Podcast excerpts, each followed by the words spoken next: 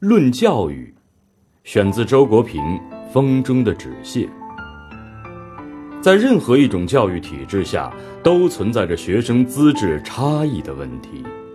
合理的教育体制应该向不同资质的学生都提供相应的机会。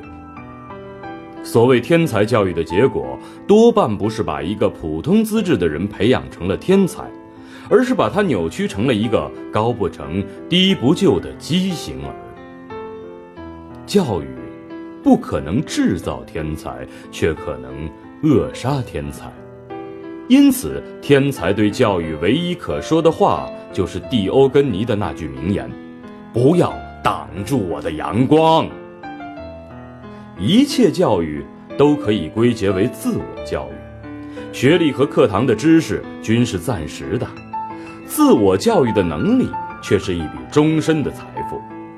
经验证表明，一个人最终能否成才，往往不取决于学历的长短和课堂知识的多少，而取决于他是否善于自我教育。在一定意义上，人是教育的产物，因为所受教育的不同，人生的面貌也会不同。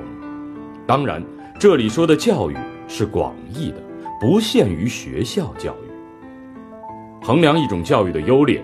不但要用社会的尺度看他能否为社会培养有用的人才，更要用人生的尺度看他是拓展了还是缩减了受教育者的人生的可能性。做父母做的怎样，最能表明一个人的人格素质和教养。被自己的孩子视作亲密的朋友，这是为人父母者所能获得的最大的成功。不过，为人父母者所能遭到的最大的失败，却并非被自己的孩子视为对手和敌人，而是被视为上司或是奴仆。我对孩子的愿望是：第一，平安。如果想到包围他的环境中充满了不测，这个愿望几乎算得上是奢侈了。